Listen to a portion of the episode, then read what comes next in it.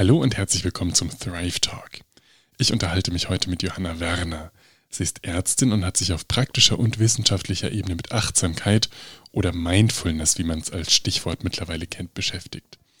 Wir sprechen darüber und über ihre Erfahrungen mit konkreten Tools, die man für sich selbst, aber auch in Gemeinschaftskontexten anwenden kann, zum Beispiel gewaltfreie Kommunikation und Meditation. Ich habe die Zeit mit ihr sehr genossen und ihr hoffentlich auch. Freut euch auf die wunderbare Johanna Werner. Viel Spaß!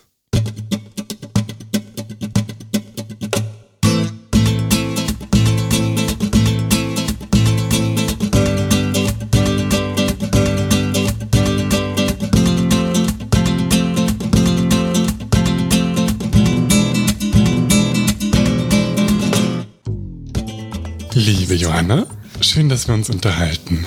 Sehr schön, dass wir uns unterhalten. Sehr schön. Und unser Gespräch ist so ein bisschen unter dem Motto Mindfulness und Achtsamkeit in der Medizin. Hm. Und es gibt eine Situation, da hast du mich tatsächlich schwer beeindruckt. Äh, jetzt plaudere ich ein bisschen aus dem Nähkästchen. Wir haben nämlich zusammen Piot gemacht. Und da hast du in dieser Abteilung, in der wir zusammen waren, ein Check-in mal in der Frühbesprechung vorgeschlagen. Und das fand ich erstmal richtig mutig. Also das hat mich inspiriert. Ich hätte mich das nicht getraut. So große Frühbesprechung. ist jetzt nicht wie der Uniklinik, wo da 80 Leute sitzen, aber schon so irgendwie 25 oder sowas. Mit Chef und Oberärzten und äh, Assistenten und Studenten. Also große Truppe. Und äh, doch relativ hierarchisch irgendwie. Und dann hast du den Check-in da reingebracht. Und das fand ich also erstmal hat mich das inspiriert, dass du so mutig das einfach gemacht hast. Und genauso interessant fand ich, was da rausgekommen ist eigentlich. Nämlich, dass auch der Chef und die Oberärzte total nahbar irgendwie wurden und von sich berichtet haben und es, glaube ich, ganz viel Gemeinschaftsstärkung und so Schönes in die Runde gebracht hat. Und Jetzt würde es mich interessieren, was du vielleicht noch so an Erfahrungen mit solchen Tools gemacht hast oder was dich irgendwie da begeistert dran, warum du dich damit beschäftigst und wo du so das Potenzial daran siehst. Vielleicht magst du ganz allgemein ein bisschen dazu was sagen. Ja, also was mich da vor allem bei den Check-in-Runden total begeistert, ist das Potenzial von einer Zusammenarbeit voll zu nutzen. Was ich das Gefühl habe, in der Medizin häufig nicht passiert aufgrund, was du gerade angesprochen hast, der Unnahbarkeit und der ähm, Hierarchien, die es dort gibt. Und eigentlich war es so, dass ich schon vor meinem Studium wusste ich, dass so wie die Medizin läuft. Hm. Ich glaube, jetzt versteht man dich nicht so gut. Du kannst es aber auch rausnehmen, das Mikro. Oder kann ich so näher? Kannst du auch. Oder? Genau. Dass ich eigentlich vor Beginn des Studiums schon ein Gespür dafür hatte, dass irgendwie wir das Potenzial, Potenzial nicht ganz so nutzen, was wir eigentlich haben, dadurch, dass wir als Ärzte zusammenkommen und eigentlich den Impuls haben, den Patienten zu helfen. Eigentlich den Impuls haben, Gesundheit zu bringen. Und wenn ich mir dann angeguckt habe, wie zum einen die Vergütung funktioniert, wie zum anderen die ähm, Rollenbilder in der Klinik sind, auch in der, innerhalb der Hierarchie, welche ähm, Forschung anerkannt ist, welche nicht, da habe ich einfach gemerkt, da ist richtig viel Veränderungspotenzial. Und deswegen habe ich mich dann von schon vorm Studium und im Studium mit unterschiedlichen Techniken und Tools beschäftigt, die im Endeffekt, wo ich selber in mein Potenzial anders komme und womit ich auch Potenzial in der Gruppe unterstützen kann, wie zum Beispiel mit den Check-in-Runden. Und dann im PJ war dann halt die erste Gelegenheit, das sozusagen anzuwenden, was ich dann auch voll gerne gemacht habe. Es war für mich auch ein ziemlich aufregender Moment so. Ähm, aber ich fand es total schön, die Öffnung zu erleben in der Gruppe. In dem Moment, wo einfach jeder mal gesagt hat, wie es ihm eigentlich geht und wo er so steht. Genau, vielleicht können wir nochmal das Format selber. Ich habe das jetzt einfach so ja. erwähnt, aber was ist denn ein Check-in oder eine Check-in-Runde? Ja, also Check-in insgesamt ist erstmal nur, dass man sich zusammensetzt und jeder teilt, wie es ihm geht und wo er gerade steht. Genau. Und das gibt's zum Beispiel, machen die das bei McKinsey. Da arbeiten die ja viel in Teams, die die Unternehmen beraten. Und da tun die immer, wenn ein neues Team zusammenkommt, dann machen die regelmäßig Check-in-Runden, um zu wissen, wo jeder steht. Und die Check-in-Runde, die wir jetzt gemacht haben, das war aber schon nochmal besonders, weil die kommt vom Way of Counsel. Und Way of Counsel. Way of Counsel. Mhm. Und Counsel ist eigentlich dieses, dass man im Kreis zusammenkommt und dieses Grundverständnis, wie früher die ähm, Ureinwohner in, in Amerika, die eben im Kreis zusammengekommen sind ums Feuer und ihre Geschichten geteilt haben. Vom Tag abends oder von einer bestimmten Zeit und so voneinander gelernt haben. Und dadurch sich wie synchronisiert haben und so eine Art von Schwarmintelligenz mehr genutzt haben. Und Way of Counsel hat eben bestimmte Intention und das ist, was für mich diese Art von Check-in-Runden so besonders macht. Und zwar ist es die Intention, dass man vorurteilsfrei zuhört.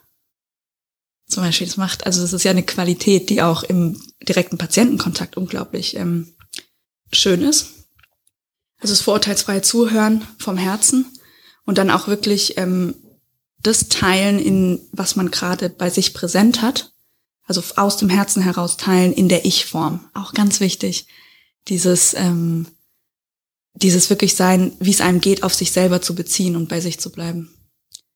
Und dann ähm, die Essenz dessen zu sagen, was man sagen möchte, ist auch eine Intention. Auch super wertvoll im Arztberuf, denke ich, wirklich das, was man sagen möchte, auf, auf den Kern runterbrechen zu können. Ja. Also so, das, das Framework wäre, man spricht in der Ich-Form von sich, ja.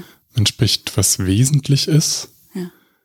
Und man hört von Herzen zu. Mhm. Sind das die drei Grundpfeile oder fehlt noch was? Es fehlt noch der vierte und der ist, dass man spontan sagt, was gerade präsent ist. Das heißt, ich bereite nicht morgens, bevor ich dann, ich habe nämlich das Experiment dann ja in, im Pädiatrie-PJ verlängert.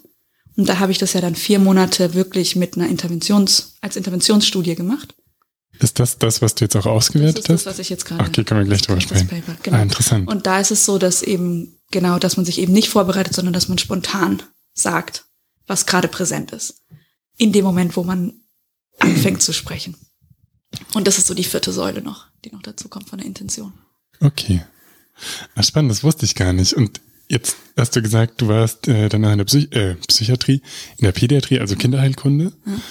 Und da hast du es dann nicht nur einmal gemacht, weil ich das miterlebt habe, sondern offensichtlich viel mehr. Das wusste ich nicht. Erzähl. Ja, also das war echt richtig cool. Das hat, hat perfekt gepasst, weil ich hatte einen Vortrag vorbereitet für einen Symposion in Freiburg über die Zukunft der Medizin aus Sicht einer Studentin und bin dadurch, ähm, habe ich halt natürlich mich mit Studien und so beschäftigt, weil ich wusste, irgendwie möchte ich das wissenschaftlich ein Stück weit untermauern, dass Mindfulness eben ein Ansatzpunkt für Veränderung ist. Und Google macht ja ganz viel mit Search Inside Yourself. Das ist ein Programm, was Google hat mit Mindfulness. Und ich habe den Vortrag dann, dadurch, dass ich dafür frei bekommen habe, habe ich ihn in der Pädiatrie vorgestellt. Und das hat die Leute angesprochen und dadurch hatte ich dann eine Grundlage zu sagen, hey, wollen wir das nicht ausprobieren? Es scheint ja in Unternehmen der Wirtschaft zu funktionieren. Die Mitarbeiter fühlen sich wohler, bessere äh, Stimmung im Team und so. Warum nutzen wir das hier in der Medizin noch nicht? da ist was nicht ausgeschöpft. Und so kam das dann, dass ich das wirklich mit dem, eine richtige, ja, wir haben das ausgewertet. Es ist auch spannend, wenn man sich überlegt, ah, Google und Apple, so McKinsey, ah, krasse Schlagworte in der Wirtschaft, dass die solche Programme machen und das ja vermutlich nicht machen, weil da in den Führungsetagen so gute Menschen sitzen, die sich auch ein bisschen mit Achtsamkeit beschäftigen, sondern weil sich das vermutlich, aber da weißt du dann wahrscheinlich wieder mehr, knallhart auch in Zahlen wieder abbilden lässt. Ja. Und wir in der Medizin sind eher träge und langsam und hierarchisch und brauchen halt ein bisschen länger. Okay, aber dann hast du gesagt, hast du eine Studie dazu gemacht. Wie war da genau das Design? Was habt ihr da gemacht? Also es war eine ziemlich freie, nicht sehr ähm, ausführlich geplante Interventionsstudie, wo wir drei Fragebögen quantitativ evaluiert haben vor der Intervention. Und dann haben wir zweimal die Woche, also am Anfang der Woche, eine Check-in-Runde gemacht und am Ende der Woche eine Checkout-Runde. Jeweils zehn Minuten und zweimal die Woche ein Mindfulness-Based Stress Reduction Übung. Das war ein Bodyscan und eine Achtsamkeit auf den Atem, Meditation in Stille. Und ähm, ja, es war also für mich und auch, glaube ich, für die auch im Feedback dann von einer qualitativen Auswertung, die wir am Ende noch dazugefügt haben. Wir haben dann die Fragebögen am Ende nochmal gemacht und dann noch zusätzlich einfach gefragt, wie hat es euch gefallen? Hat sich was verändert für euch? Würdet ihr es weitermachen? So. Und da war schon eindrücklich, dass es für alle subjektiv einen positiven Effekt hatte. In der qualitativen, in der Auswert, qualitativen ja. Auswertung, dass also wirklich keiner gesagt hat, nee, das hab, hat mir nichts gebracht, habe null Unterschied gemerkt und brauchen wir eigentlich nicht weitermachen. Und interessant war in der, ähm, in der quantitativen Auswertung, dass überall eine Tendenz, eine Veränderung in die gleiche Richtung war, also dahin, was wir mehr haben wollten, das heißt weniger Stress, mehr Resilienz, ähm, positiveres Teamempfinden. Das waren so die Sachen, die wir uns angeguckt hatten. Stressoren gehen die runter, geht das Empfinden von, ah, ich habe eigentlich Ressourcen, geht es hoch und wird das Teamempfinden besser. Und das hat sich alles in der Tendenz verändert, aber die Intervention hätte ähm, von meiner Einschätzung her sehr viel mehr Zeit gebraucht, um noch einen signifikanten Effekt in mehr als nur einer, einem Bereich zu erzielen. Habt ihr die Fragebögen selber entwickelt oder habt ihr da irgendwelche standardisierten Evaluierten genommen? Da haben wir standardisierte Evaluierte, die auch schon seit langem bewährt sind. Einmal der PSQ-Fragebogen ist einer, der viel erforscht wurde, mit dem auch schon viel gemacht wurde. Und dann gibt's von der Berufsgenossenschaft den sogenannten ISAC-K. Der ist speziell auf Ärzte ISAC-K, wie, wie buchstabiert man den? ISAK, mhm. Bindestrich K. Und das ist ganz cool, das ist ein Tool, das kann man sich von dort runterladen. Eigentlich jede Klinik kann das machen. Jede Abteilung kann sich das runterladen. Die Mitarbeiter können das ausfüllen dann. Und dann kriegt man sozusagen ein Bild davon, wie das Stress und Resilienz, Ressourcen, Stressoren und Ressourcen Setting in dieser Abteilung gerade ist, weil die haben eine Vergleichsstudie gemacht und dann kann man das mit, kann man das so vergleichen mit Durchschnitt, so Gruppe in Deutschland halt, ja. Spannend. Jetzt hast du gerade gesagt, deinem subjektiven Empfinden nach hättet ihr noch mehr Zeit gebraucht. Mhm. Über wie viele Wochen oder Monate ging denn die Studie? Also die Studie ging vier Monate und dadurch, dass es aber nur 40 Minuten die Woche war und nicht alle Assistenzärzte immer da waren durch den Schichtdienst, wir haben es immer nach der Frühbesprechung gemacht, war es einfach so, dass ähm, nur 180 Minuten insgesamt am Ende die Intervention tats tatsächlich stattgefunden hat.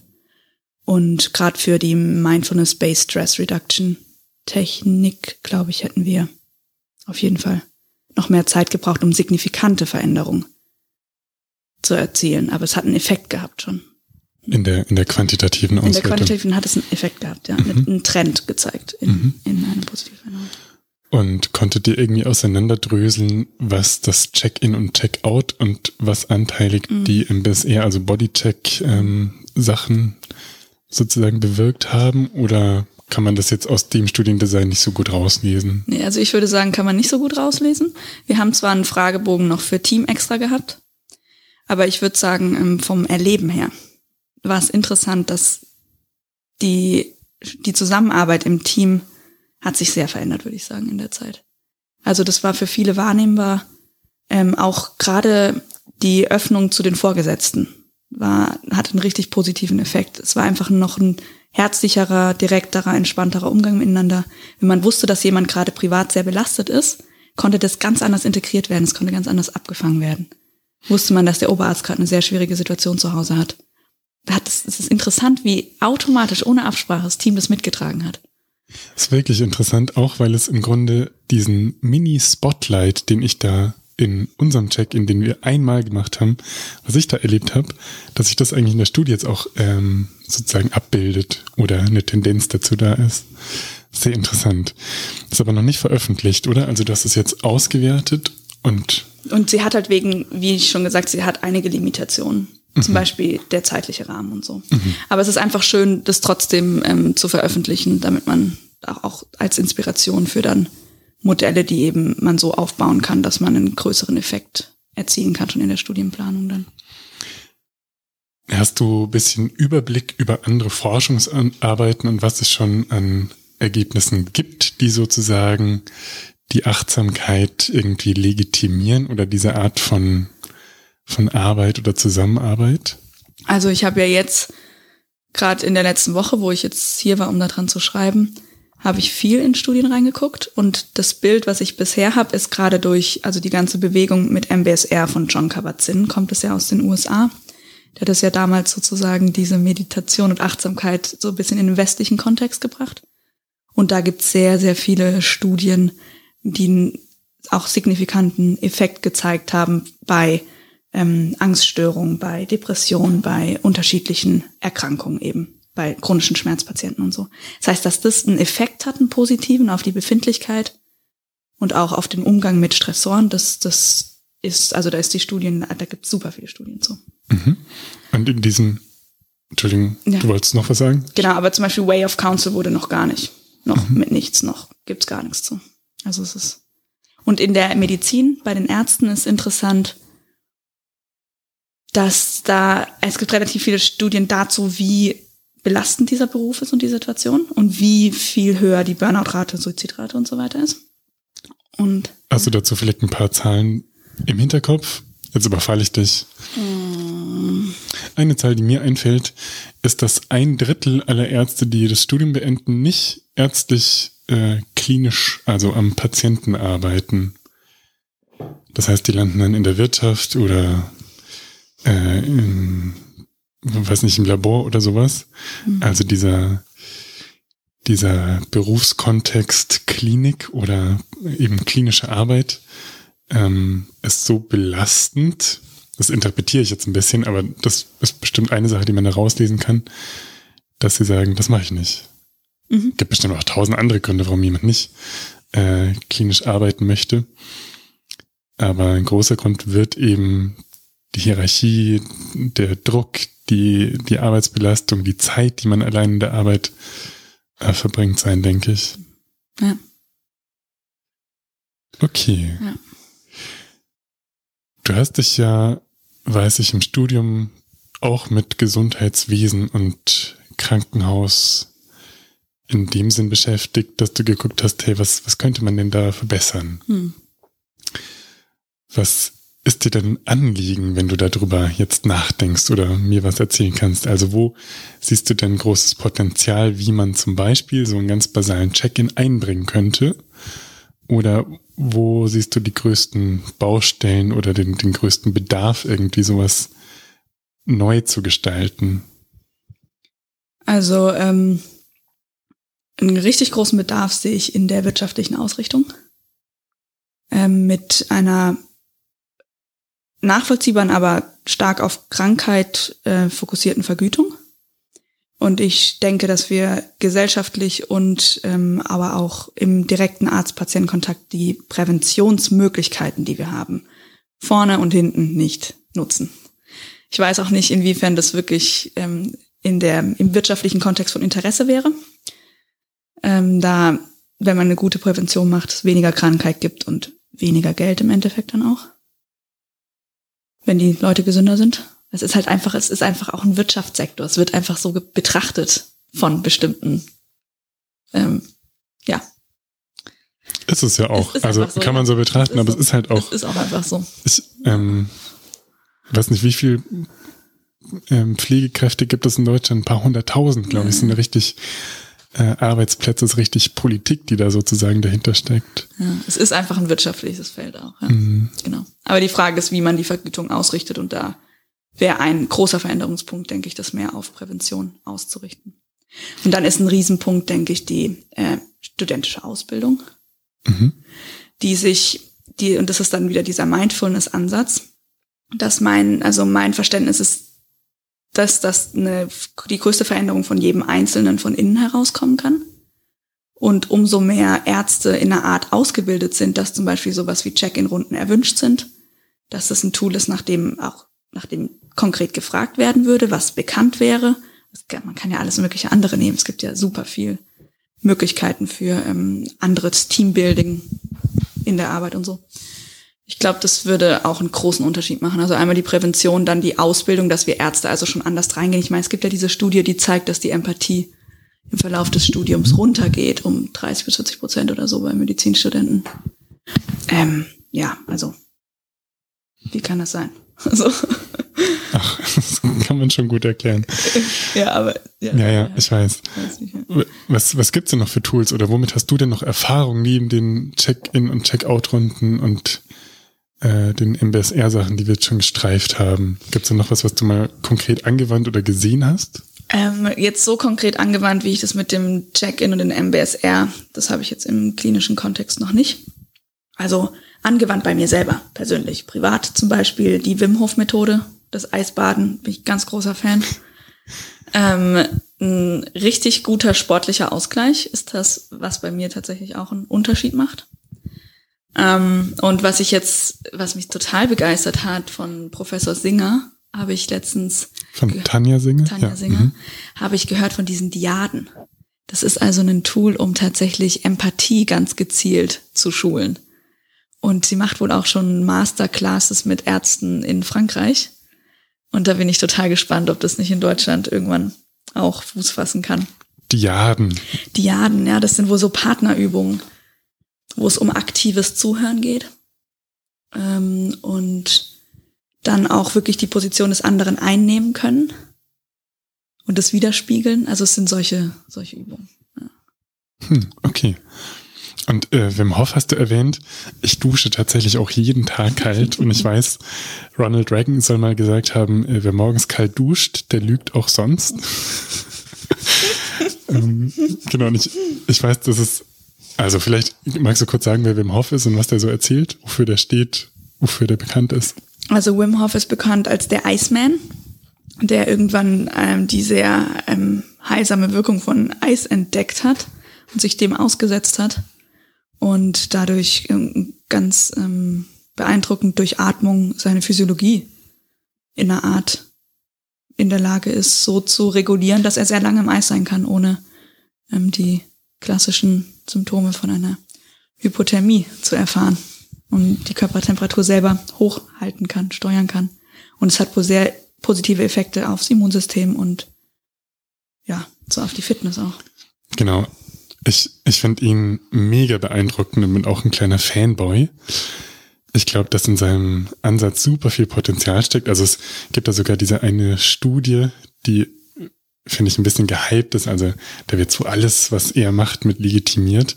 Ich habe die durchgelesen und finde, also er hat ein Programm und das wurde da untersucht mit einer Kontrollgruppe und dann äh, haben die verschiedene Werte bestimmt und ich finde die Ergebnisse nicht so super eindrücklich, mhm. wenn ich ehrlich bin. Und trotzdem ist es natürlich ein Aufhänger oder sozusagen der, die, die Aufforderung, das noch viel weitergehender zu erforschen. Zum Beispiel sagt er immer, dass man mit seinem Ansatz, also mit der Kälte und bestimmten Atemübungen, dass man chronische Entzündung senken kann. Mhm. Und das ist ja ein Riesending. Also wenn man sich überlegt, was es mittlerweile an Erkenntnissen zu chronischen Entzündungen gibt. Im Grunde, wir haben uns vorhin darüber unterhalten, vor dem Podcast jetzt, hier äh, äh, neurodegenerative Erkrankung, kardiovaskuläre Erkrankung, da ist chronische Entzündung ein total essentieller Faktor. Also Entzündung ist per se nicht schlecht, sondern ganz gesunder, gesunde Reaktion des Organismus, wenn das Immunsystem irgendwo äh, was bekämpft. Das große Problem ist, wenn man dauerhaft eine Entzündung im Körper hat, die da nicht hingehört. Weil das zum Beispiel dann in den Gefäßen so Plaquebildung und eben fördert, dass die Gefäße starr werden, um es ein bisschen plump zu formulieren, mal Bluthochdruck, Bluthochdruck kriegt und dann Schlaganfall irgendwann.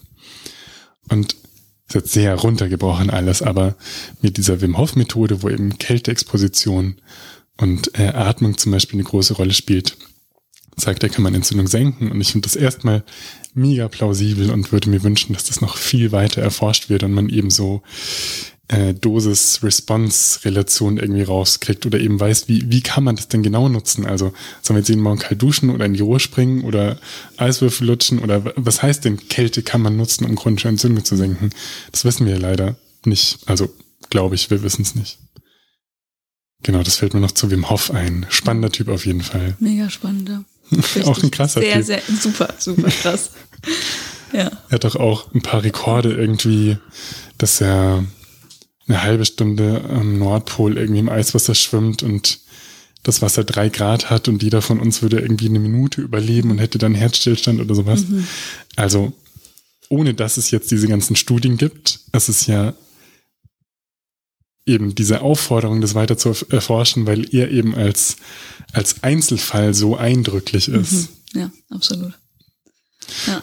Ich, ich erinnere, dass ich eine Zeit lang mich mit äh, dem Buddhismus relativ viel beschäftigt habe und dann immer diese Stories gehört habe von irgendwelchen Lamas, die hier 30 Jahre saßen in der Höhle und haben meditiert und dann konnten die den Blutfluss so und so verändern und dann äh, gibt ja auch zum Beispiel diese Wärmemeditation, wo die sich dann in Schnee setzen und kalte Handtücher auf den Rücken kriegen und dann meditieren die das weg, dass die eben ihren Blutfluss so steuern, dass das verdampft und äh, dass dann Leute Genau, ich wollte eigentlich darauf raus, dass ich diese Stories gehört habe, dass Leute dann eben zum Beispiel nur Lichtnahrung zu sich nehmen.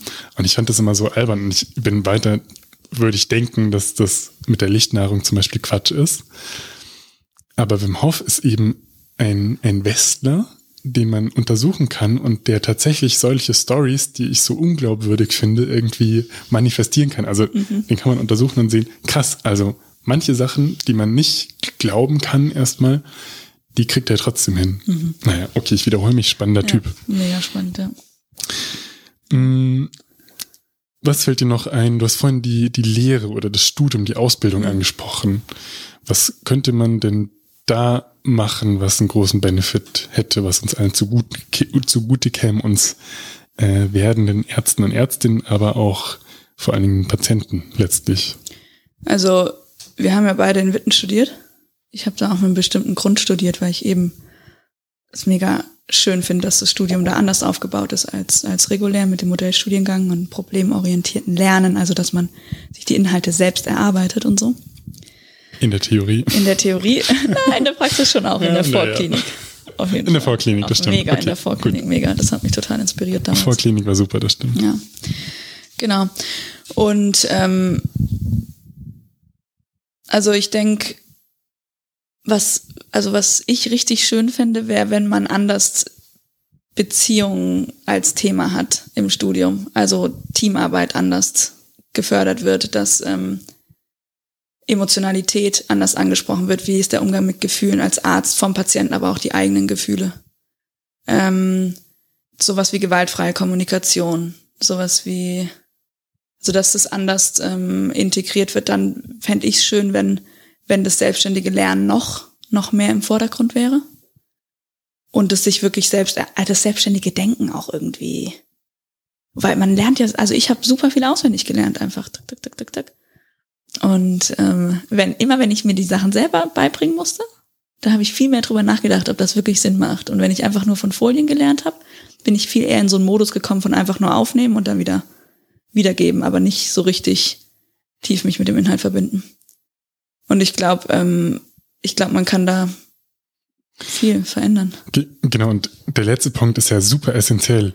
Das kann jetzt jemand hören und sagen, ja, äh, man muss doch auch Fakten lernen und sowas, darum geht's ja überhaupt nicht. Mhm. Sondern ich glaube, es geht wirklich darum, so ein, so ein, also ein Verständnis davon zu haben. Und wir hatten Professoren, die das richtig gefördert haben, zum Beispiel Andreas Sönnigsen fand ich hervorragend, mhm. der wirklich verlangt hat, also der hat zum Beispiel so ein Grundlagenbuch für die Vorklinik geschrieben, ist also ein Superbrain, hat sich gleichzeitig mit Versorgungsforschung und was der Geier was beschäftigt und ist eben Allgemeinarzt, also so ein Tausendsasser, der eingefordert hat, wirklich zu verstehen, wie Biochemie und Physiologie äh, funktioniert, dass man dann diesen klinischen Transfer hinkriegt. Und Medikamenteninteraktion nicht einfach auswendig lernt, sondern versteht, warum das so ist. Mhm. Und ich glaube, wenn das mehr gefördert würde, dann sitzen wir in der Klinik und haben ja stetig neues Wissen. Ich meine, das, was wir zu Beginn des Studiums vielleicht gelernt haben, ist zu Teilen nicht mehr aktuell, weil die Medizin sich einfach entwickelt und neue Erkenntnisse kommen. Und wenn man aber diese Grundkompetenz mehr hätte, dann wäre der Transfer später in der Klinik da, dass man sich eben neue Inhalte auch so aneignen kann und nicht stupide runterlernt. Das ist aber jetzt eigentlich ein bisschen weg von der, von der Achtsamkeit, auf die ich nochmal wollte. Also, was hast du noch angesprochen? GFK zum Beispiel. Ja, also insgesamt einfach ein anderes Verständnis relativ früh schon dafür zu entwickeln, dass eben die Kommunikation mit dem Patienten ein unglaublich wichtiger Faktor auf den Heilungserfolg haben kann, den wir, glaube ich, sehr unterschätzen. Dass ähm, die, die Arbeit im Team wichtig ist für die, damit der Arzt gesund ist. Dass die Arztgesundheit wichtig für die Patientengesundheit ist. Also einfach, dass das einen anderen Stellenwert bekommt. Ähm, in der, in der Ausbildung schon. Ich meine, warum nicht meditieren im Studium so? Also, dass es die Möglichkeit gibt, dass es die Möglichkeit gibt, es ähm, auch zu schauen, was sind so die Ressourcen, die jeder Einzelne hat, die er dann auch später in der Arbeit umsetzen kann. Ja. Und das ist ja auch, Das ist ja auch wieder was, was man gut untermauern kann. Also, wenn das jetzt so ein alteingesessener Chirurg hört und sagt, ja, wir brauchen ein ganzheitliches Menschenbild, dann lächelt der da vielleicht mhm. müde drüber. Aber der Placebo-Effekt, der immer so darauf reduziert wird, und eigentlich die Beziehungsmedizin, so höre ich das mhm. bei dir raus, die dir so ein Anliegen ist, irgendwie runterbricht, dann hat man überall den Placebo- oder auch Nocebo-Effekt. Mhm. Also wie wir mit den Patienten sprechen, wirkt sich knallhart aus auf deren Outcome. Mhm. Und zum Beispiel gibt es diese große Studie, wo man Kniearthroskopien untersucht hat und also eine randomisierte, kontrollierte, große Studie, von der ich keine Ahnung habe, wie die das damals durch die Ethikkommission gekriegt haben. Ich kann die unten in die Shownotes reinpacken, verlinken kann man die lesen. Da hat man, also die eine Gruppe, die hat man wirklich operiert, also die haben so eine äh, Kniearthroskopie, eine Spiegelung bekommen, die man zum Beispiel kriegt, wenn man einen Meniskusriss hat. Und dann wird der Knorpel geglättet und das alles ein bisschen ausgespült. Und die andere Gruppe hat das nicht bekommen, da hat man nur so einen Hautritz gemacht. Und dann hat man, ich weiß nicht mehr den äh, Nachbeobachtungszeitraum, aber es war irgendwie ein halbes Jahr oder länger auf jeden Fall, hat man geguckt, wie sich deren, deren Schmerzempfinden und die Funktionalität verändert. Und das war vergleichbar. Das heißt, es gab dann statistisch gab es keinen Unterschied zwischen denjenigen, die tatsächlich operiert wurden und denjenigen, die nicht operiert wurden, aber dachten, sie seien operiert worden hinsichtlich dieser äh, zwei großen Aspekte. Das heißt, wenn man bei so einem knallharten Links wie, ah krass, OP, äh, Kniespiegelung, wenn man da sieht, dass das auch nur Placebo ist, ist es ja nicht, mhm. aber irgendwie doch, auf jeden Fall Beziehungsmedizin. Oder es gibt so anderes Beispiel, schöne Versuche zu Wirkung von Analgetika, also Schmerzmitteln, wo man Leute irgendwie einen Tropf hängt und hängt und dann kriegen die Schmerzreize zugefügt und dann kriegen die dazu parallel Schmerzmittel verabreicht und man sagt ihnen, du kriegst jetzt ein Schmerzmittel oder sie kriegen Schmerzmittel verabreicht und man sagt ihnen das nicht oder sie kriegen kein Schmerzmittel verabreicht, aber man sagt ihnen, sie kriegen jetzt Schmerzmittel und so und dann guckt man eben, wie das subjektive Schmerzempfinden korreliert mit der tatsächlichen oder eben nicht stattfindenden Schmerzmittelgabe. Und da sieht man auch, dass die also das Wort in der Medizin und eben die Beziehungsmedizin, die du so betonst, äh, eine größere Rolle spielt als das Medikament, das man gibt. Das kann man jetzt auch nicht wahrscheinlich so pauschalisieren auf alle Analgetika und ich habe nicht mehr genau im Kopf, wie da das Studiendesign war. Aber mein Punkt ist, dass das, was du ansprichst, eben nicht nur so ein esoterisches Heiterteilgelaber ist, sondern dass es wirklich Hand und Fuß hat und total essentiell, das in die Medizin reinzubringen. Ja, zum einen, zum einen von der Studienlage her schon auch, ne? Also man hat sich viel damit beschäftigt, ähm, mit der Arzt, also dass die Arzt-Patienten-Kommunikation eben ein, ein wichtiger Faktor ist. Und also was Ding ist ja, wie mehr, also ich meine, jeder Einzelne merkt das ja auch in seinem Leben so, oder? Also wenn, wenn ich einen Konflikt mit jemandem habe, merke ich, dass mich das beschäftigt. Wenn ich mir jetzt vorstelle, ich bin ein Patient auf einer Station und habe einen Konflikt mit meinem behandelnden Arzt oder der ist in einer Stimmung, dass ich den überhaupt nicht, dass der überhaupt nicht für mich erreichbar ist, sozusagen emotional, dann macht das, dann ist das ein Stressfaktor. Und ja, genau. Und wirkt sich dann dementsprechend halt auch auf die, das Potenzial der Selbstheilungskräfte aus. Also der Körper, wenn er in einer entspannten Situation ist, hat er ja andere Selbstregenerationsmöglichkeiten. Genau. Von daher, ja, der Begriff Mindfulness und so wird, wird schnell Richtung Esoterik-Ecke geschoben, auch interessanterweise, verständlicherweise auch. Aber das Spannende ist, dass, ähm, dass es also im konkreten Leben, was jeder so lebt, wir ja schon eigentlich, eigentlich ständig in Beziehung sind und viele Menschen die Erfahrung machen, dass das ein total wichtiger, wichtiger Punkt ist. Absolut. Für wie es einem geht und wie man arbeiten kann und in seinem Potenzial ist und so. Ja. Gibt es denn irgendwelche Bücher oder andere Quellen, Vereine, Leute, Menschen, die du empfehlen kannst? Irgendwelche Bücher, die du oft verschenkt hast zu dem Thema? Also, ähm, hm. Oder Studien, wo wir jetzt über ein paar gesprochen haben. Ich bin, ich bin sehr so ein Typ, ich probiere Sachen einfach aus an mir selber. Ich bin, ich liebe experimentieren. Also pro Jahr gibt's irgendwas anderes, womit ich experimentiere, einfach so um den Effekt zu spüren. Also für alle, die es interessiert, empfehle ich am ehesten einfach mal ausprobieren. Was ähm, empfiehlst du da? Also die Check-in-Runde hatten wir schon. Ja, Geht zu eurem Chefarzt und sagt, hey. hey. nee, aber zum Beispiel genau mal irgendwo hingehen, wo Way of Counsel angeboten wird oder mal in eine Meditationsstunde gehen oder in irgendeine Art von ähm, gewaltfreien Kommunikationsworkshop oder so einfach mal ausprobieren, dann tatsächlich, also gewaltfreie Kommunikation von Marshall Rosenberg ist ein unfassbar tolles Buch. Kannst du dazu vielleicht ein bisschen was erzählen zu GFK? Was, mm. was ist mm. das? Also bei GFK geht es im Endeffekt darum, Empathie zu geben im Kontakt. Und ähm, das finde ich sehr schön, dass du das direkt zum Einstieg so formulierst, weil ich einige GFK-Leute schon erlebt habe, die so das so statisch betrachten hm. und äh, dich dann ankacken, hey, das ist überhaupt kein Bedürfnis. Hm. Und genau, also fand ich einen schönen Einstieg, aber jetzt habe ich dich unterbrochen. Sorry. Ja, nee, nee, ist gut. Ja, nee, das ist also wirklich, es geht darum, in einem liebevollen, empathischen Kontakt zu sein. Und die Theorie dahinter ist die, dass man das am meisten erreicht, wenn man wirklich mit dem in Kontakt ist, im anderen, was dort lebendig ist, an Bedürfnissen oder an Gefühlen, weniger als mit den Konzepten oder Ideen von richtig und falsch. Und um dem nahe zu kommen, gibt es so ein Vier-Schritte-Modell, ähm, dass man eben, wenn man jetzt eine Situation hat, wo es ein Missverständnis gibt, dass man nicht sagt, ey, das hast du so und so falsch gemacht, wie blöd, wie kannst du nur so dumm sein? das wäre dann in der GfK die sozusagen eine Wolfssprache, also die Sprache, wo man im Urteilen ist, wo man eigentlich nicht in weder sich noch den anderen in sein Potenzial bringt. Und im Gegenzug dazu könnte man sagen, ich habe beobachtet, das wäre der erste Schritt, ich habe beobachtet, das und das ist passiert, also wirklich nur was passiert ist an Fakten. Und das hat bei mir diese und jene Gefühle ausgelöst. Da wird dann nochmal unterschieden zwischen echten Gefühlen oder Opfergefühlen. Und diesem Gefühl liegt ein unerfülltes Bedürfnis zugrunde. Und das ist mein Bedürfnis, das nicht erfüllt ist, zum Beispiel nach Respekt. Mein Bedürfnis nach Respekt ist nicht erfüllt, mein Bedürfnis verstanden zu werden ist nicht erfüllt. Ähm, und dann, und das ist der, eigentlich fast einer der wichtigsten Schritte, der vierte dann, wo man dann eine Bitte äußert.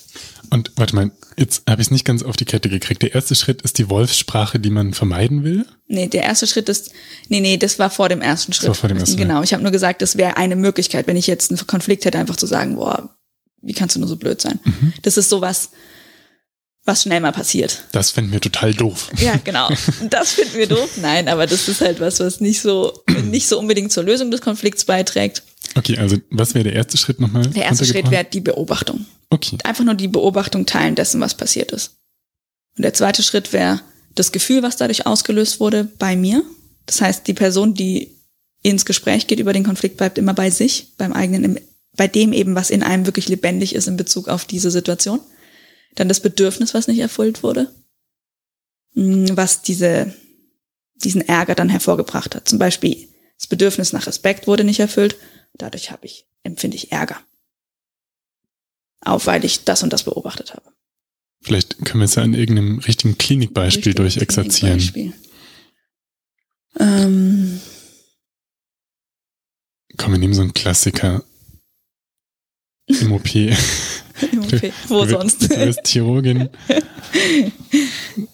Der, der Oberarzt kackt einfach rum und, und ähm, sagt Frau Werner, jetzt haben Sie schon wieder äh, Ihre Hände nicht richtig desinfiziert. Hm. Beim Einwaschen.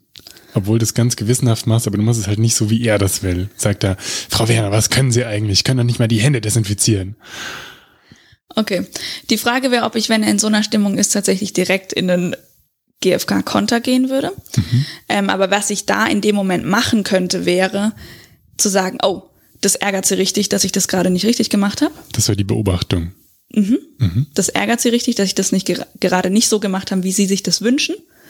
Ähm, das macht mich traurig, weil mein Bedürfnis ist eigentlich, ähm, mich so zu desinfizieren, dass der Patient keine erhöhte Infektionsgefahr hat. Und ich freue mich, wenn Sie mir nochmal erklären könnten, wie genau Sie das eigentlich anders machen, damit bei Ihnen das Risiko geringer ist oder es so ist, dass Sie sagen, ja, damit kann ich was anfangen. Und das war der vierte Schritt. Perfekt. Das war der vierte Schritt, ja. Sehr schön. Das Vielen Dank. Sozusagen, wie man dadurch käme. eigentlich ganz simpel und ähm, wirkungsvoll, wenn man sich dran erinnert. Mhm. Gibt's denn bei dir aus dem Studium im Krankenhaus irgendwelche anderen Erlebnisse noch, wo du gemerkt hast, wie viel Kraft sowas hat? Also über den Check-in haben wir gesprochen. Mhm. Gibt es noch so eindrückliche Beispiele oder Situationen, an die du zurückdenkst und, und weißt, vielleicht auch im Negativen, ah, da hätte man das und das machen können? Mhm. Oder wow, da war das total wirksam und fruchtbar, was wir da sozusagen an Neuem reingebracht haben. Mhm. Gibt es da was, was dir in den Sinn kommt? Also es gibt eine Situation, die ich sehr, sehr gut erinnere aus dem PJ in der Inneren, wo wir zusammen waren. Ähm, als ein älterer Patient, der sollte einen CT-Thorax bekommen. Und das ist ja jetzt eigentlich so erstmal nichts so Großes für mich. CT-Thorax ist so eine radiologische, radiologische Untersuchung, bei der man in die Röhre geschoben wird. Genau. Und da denke ich mir so, ja, müsste ja eigentlich klar sein. Ich hatte ihn schon aufgeklärt, hatte schon zweimal mit ihm gesprochen, aber er hatte ziemliche Ängste diesbezüglich und hat dann in der Oberarztvisite wieder damit angefangen. Und dann habe ich gemerkt, wie, wie ich frustriert wurde, wütend wurde und ihn dann so, so einmal so abgesch, ne? So ganz kurz. Und dann, und dann habe ich das aber in dem Moment, wo das passiert ist, habe ich es realisiert und bin einfach kurz still gewesen. Ich habe einfach, einfach aufgehört zu sprechen, kurz still gewesen, habe hab mich gefragt, was braucht der Patient jetzt eigentlich, um ruhig sein, also um nicht um ruhig zu sein im Sinne von still, aber um innerlich ruhig werden zu können.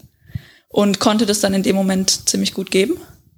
Mit, ich weiß nicht mehr genau, was ich gesagt habe, aber die Situation hat sich total entspannt.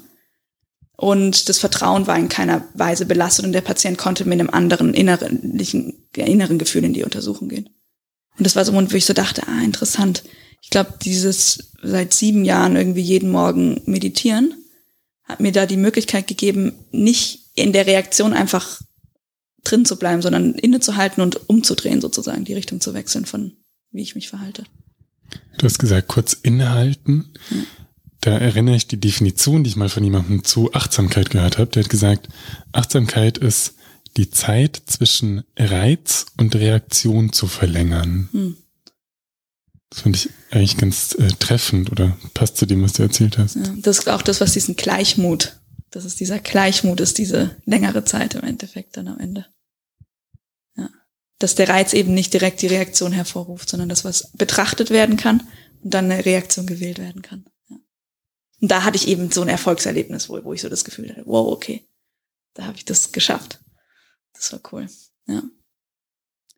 Genau. Und dann gab es in meinem chirurgischen PJ gab's ähm, unterschiedliche Situationen im Team, wo ich mich nicht ganz so wohl gefühlt habe und ähm, ja, wo ich wo ich dann einmal das klar angesprochen habe, einfach dem Kollegen gegenüber und das hat einen großen Unterschied gemacht. Und andere Situationen, wo ich es nicht geschafft habe, es anzusprechen. Und ich habe einfach gemerkt, wie eigentlich die wenigsten Menschen haben ja irgendeine böse Absicht, wenn da wenn was irgendwie sich nicht so gut anfühlt im Kontakt. Und das auszusprechen und einfach zu sagen, hey, das ist so, ganz bei mir zu bleiben, zu sagen, das ist gar nicht meine Absicht, aber ich habe das Gefühl, wir sind da aneinander geraten und so und wie können wir es nächstes Mal anders machen, dass die meisten Menschen da sehr, sehr dankbar für sind. Hm. Genau. Das sind auch so Situationen, wo ich gemerkt habe, da habe ich, da habe ich halt super viel Wirksamkeit. So Im direkten Patientenkontakt und Mitarbeiter, also Kollegenkontakt. Kollegen. Ja. Sprechen. Zum Äußersten schreiten, zum, den Mund aufmachen. Zum Äußersten schreiten und sagen, was, was Sache ist, ja. ja. Jetzt haben wir allgemein über Achtsamkeit in der Medizin gesprochen, ein bisschen über Ausbildung und so. Gibt es denn noch was, was dir wichtig ist, was dir ein Anliegen für die Medizin ist? Ja, also was mir wirklich ein Anliegen für die Medizin ist, ist einen Bewusstseinswandel in der Medizin wirklich wieder mit der Ausrichtung auf Heilung. Warum machen wir das eigentlich alles? Dass wirklich das ganz anders getragen wird von den einzelnen Mitarbeitern in Kliniken, das heißt auch von jedem einzelnen Arzt. Und dass diese Veränderung hin zu Heilung und Gesundheitsfokus aber auch bei jedem einzelnen Arzt passiert. Und das ist genau das, was diese Mindfulness ermöglicht. Dass es eben eine Veränderung in jedem Einzelnen ermöglicht hin zu mehr ähm, mehr Gesundheit dann in dem Fall. Oder auch zu einer, ähm, ja, Also ich habe den Eindruck, dass wenn eine Veränderung bei den Ärzten passiert, dass sich auch langfristig aufs Gesundheitssystem auswirken wird und ich einfach diesen, diesen, ja, wie soll ich das sagen? Ich, für mich ist es schwer zu beschreiben, weil das ein, wie so ein Gefühl ist, was, was ich mehr so spüre. Aber es ist eben eine Veränderung von, von einem krankheits- und mangelbasierten Fokus hin zu Gesundheit und Fülle und darauf fokussieren und das wirklich angehen. Gemeinsam. Genau, und weg von diesem alten Rollenbild, Arzt, Patient, Hierarchie, Geld verdienen, reparieren, Reparaturmedizin. Also irgendwie ist ein Ausläufer, habe ich den Eindruck. Hart gesagt, aber. Absolut. Und hat voll seine Berechtigung. Ne? Also Akutmedizin ist ja großartig und wir haben, also ich finde die Medizin auch, ich liebe die Medizin auch so, wie sie jetzt ist schon. Aber ich habe das Gefühl, wir haben noch Potenzial. Sonst würdest du keine Chirurgin werden wollen. Richtig. Ja. Vielleicht ziehe ich meine eigentliche Abschlussfrage ein bisschen vor. Und die ist nämlich, was ist für dich Gesundheit und was hilft dir dabei, gesund zu sein? Mhm.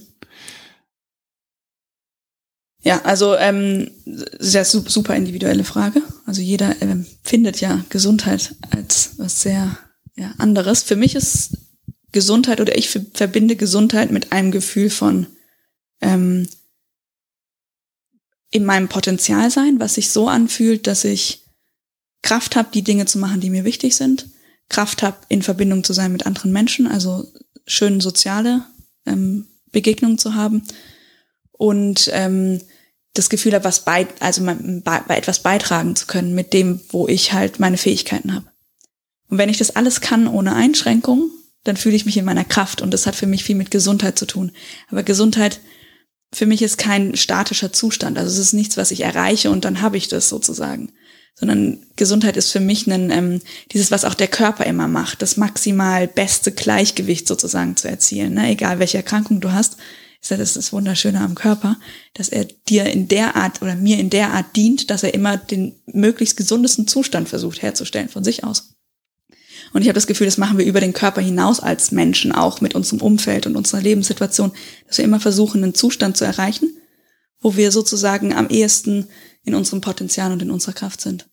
Und deswegen experimentiere ich so gerne rum, weil ich mache diese Experimente, weil ich ausprobiere, welche Auswirkung hat das auf meine, auf meine Gesundheit, also auf mein Potenzial, auf mein, wie, wie glücklich ich bin, wie, wie viel Freude ich habe im Leben, wie mein Lebensgefühl ist. Ja. Wunderschöne Definition. Und die Frage, die sich da anschließt und eben auch zurückgeht auf das, was du vorhin gesagt hast, mit wir Ärzte, wir müssen selber gesund sein, damit wir mhm. Gesundheit, also dass wir dazu inspirieren können. Mhm. Was hilft dir, gesund zu sein? Wim Hof hast du schon angesprochen. Mhm. Was machst du da eigentlich genau? Gehst du kalt duschen oder machst du richtig Eisbäder? Ich mach, ich mach richtig Eisbäder. du harter ja, ich, Hund. Ich, also ich, ich bezahle Geld dafür, mich ins Eis legen zu dürfen. In Berlin, ja, da gibt's einen super Trainer, wo ich super gern hingehe. Also Badewanne mit Eiswürfeln drin. Ja, genau. Ja. Daniel Ruppert, der bietet es auch online an. Der ist echt klasse. Ach, online-Eisbaden, das will ich mal ausprobieren. Nee, nicht Eisbaden. Nein, leider nicht. Das da, da bin ich dabei, das, das kriege ich auch hin. Und jetzt alle den Kopf in den Bildschirm. Nein, ähm, es ist ähm, Online-Atmung. Die Atmung bietet er an. Und das Wasser hat dann drei Grad oder so wahrscheinlich? Das Wasser hat null Grad. Null Grad. 0,0 irgendwas. Und wie lange bist du dann drin? Also es geht ja darum, dass dieser Hormoncocktail ausgeschüttet wird, wo dann dieses, dieser Effekt ist, der erwünscht ist auf die Physiologie und so. Und da bin ich dann so drei Minuten auf jeden Fall drin. Und also drei Minuten ist gut. Und kannst du ein bisschen was zu der Entwicklung sagen, die du da gemerkt hast? Also was hat sich vielleicht körperlich verändert dadurch bei dir und was hast du mental gemerkt? Also wenn du es immer noch machst, dann hat es offensichtlich einen Benefit. Genau, also das Experiment hat einen Benefit. Also die Atmung hat den Benefit, dass egal welche Anspannung ich habe, ich danach entspannter bin. Das heißt, es bringt mich jedes Mal vom, wenn wir das autonome Nervensystem nehmen, mit dem Rest and Digest, also Entspannungsmodus und den aktivierten Modus, Sympathikus, Parasympathikus, ist die Atmung etwas, was mich immer Richtung Entspannung bringt. Das heißt, auch wenn ich morgens mal aufwacht, ein bisschen verknautscht bin, wenn ich geatmet habe, starte ich anders den Tag. Das ist eine, eine, definitiv ein Effekt. Dann körperliche Fitness, unglaublich zugenommen. Also ich kann ewig lang joggen gehen und werde nicht wirklich müde. Und ähm, eine weitere Sache ist es, dass das Eis an sich ist ja unangenehm. Ne? Also eigentlich würde man sagen, das tut weh, die Hände tun weh, die Füße tun weh. Warum mache ich das? Ne? Und ich finde, es wird auch nicht wirklich besser. Also ich mache es jetzt seit zwei Jahren oder drei oder so. Also man, man, man gewöhnt sich dran und kann es doch besser aushalten, aber es wird nicht besser nee. eigentlich. Die Toleranz, ähm, nee, weil es ist halt einfach immer noch kalt. Es ist halt zu kalt. Und die, die es ist dann einfach nur so, dass man immer mehr zittert, immer mehr zittert, umso länger man halt im Eis ist. Ne? Also die Kältereaktionen werden stärker. Aber was für mich das mentale Training daran ist, ist, dass ich bequem werde mit dem Unbequem. Und das ist ja was, was uns immer begegnet im Leben. Es ist, es ist, also in den wenigsten Fällen ist es ja nur heiter die Teiter, irgendwie alles läuft immer gut. Und dann gibt's, und es ist ja egal, ob das jetzt von außen auf mich zukommt, etwas, was unangenehm muss, oder ob ich in mir an einem Tag eine Emotion in mir habe, die ich als unangenehm empfinde, aber wie gehe ich damit um? ist wieder eine Beziehungsfrage eigentlich, ne? Und das Eis ist ein super Trainer, um einfach mich zu entspannen in etwas, was eigentlich mein Körper als gerade lebensbedrohlich empfindet. Ah, ich weiß so gut, was du meinst, ja. Mhm. und danach, und danach dieses Gefühl von wow, Kraft und ich bin in meiner Power. Mhm. Und kann das auch leben und ausdrücken. Mhm. Ja. Genau, also das ist der Effekt bei mir jetzt gewesen mit der Wim Hof Atmung. Aber ja. Ja, bei mir ist auch so, also allein das Kaltduschen, das ist ja äh, Pillepalle im Vergleich zu wirklich Eisbad und 0 Grad. Merke ich, wenn ich das am Morgen mache und dann in die Klinik radel, dann, dann ist der Tag auf eine Art schon gut. Mhm. Also kann dann trotzdem irgendwie was schiefgehen und ich potenziell schlechte Laune kriegen, aber dann denke ich mir so, okay, okay, okay, Tag, komm. Mhm. Weil ich schon diese fünf Minuten unter dem kalten Wasser stand und es mir so einen guten äh, mentalen Schub irgendwie gibt. Hm. Ja. Ja, aber du hattest jetzt gefragt, so was, ähm, ne, welche Methoden so bei mir wirklich mir helfen, gesünder zu sein. Das ja? höre ich auf jeden Fall ganz gerne. Und es ist tatsächlich, was ich, was für mich ein totaler Schlüssel ist, dass eigentlich diese ganzen Methoden oder diese Experimente, die ich da mache, sind im Endeffekt etwas, wo ich eine Art von innerer Arbeit mache und mir, also das für mich das Schlüsselerlebnis ist eigentlich mit, mit mir selber wirklich ehrlich zu sein. Und wirklich eine richtig authentisch, eine authentische Verbindung mit mir selber zu haben und dadurch viel mehr halten zu können an sowohl angenehm als auch unangenehm. Dadurch, dass es da sein darf und da sein kann. Und da hat zum Beispiel Mindfulness oder, ähm, oder gewaltfreie Kommunikation. Und diese Sachen haben mich eigentlich immer mehr in Verbundenheit gebracht mit dem, was es eigentlich wirklich lebendig in mir? Was ist wirklich mein Impuls? Und da ist halt auch, wo meine Kraft dann am Ende liegt, hm. wo ich das nutzen kann, wo ich dann raus schöpfen kann, wenn ich dann Zugang zu habe. Kommt dir da ein konkretes Beispiel in den Sinn, wo du diesen Prozess an dir beobachten konntest? Du meinst eine Situation jetzt aus der Klinik oder? Zum Beispiel oder irgendeine Entwicklung, also diese Ehrlichkeit mit dir selber, um das zu spüren, was dir wirklich wichtig ist und das dann zu machen. Hm, also jetzt oder so fragst. Das ist auch eine sehr Situation. persönliche Frage vielleicht. Ja, aber lass mich kurz reinfühlen, vielleicht kommt mir. Ähm,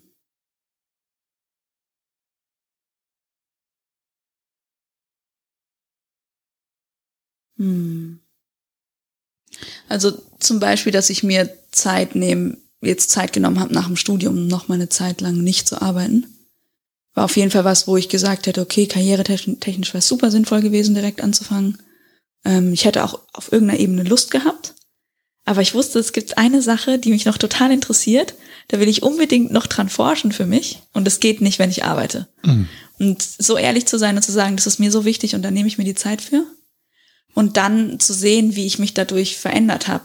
Und jetzt in in einen Bereich meines Lebens ganz anders genießen kann als vorher. Hm. Das ist zum Beispiel eine Sache, wo das einen positiven Effekt hatte. Diese Ehrlichkeit mit mir selber.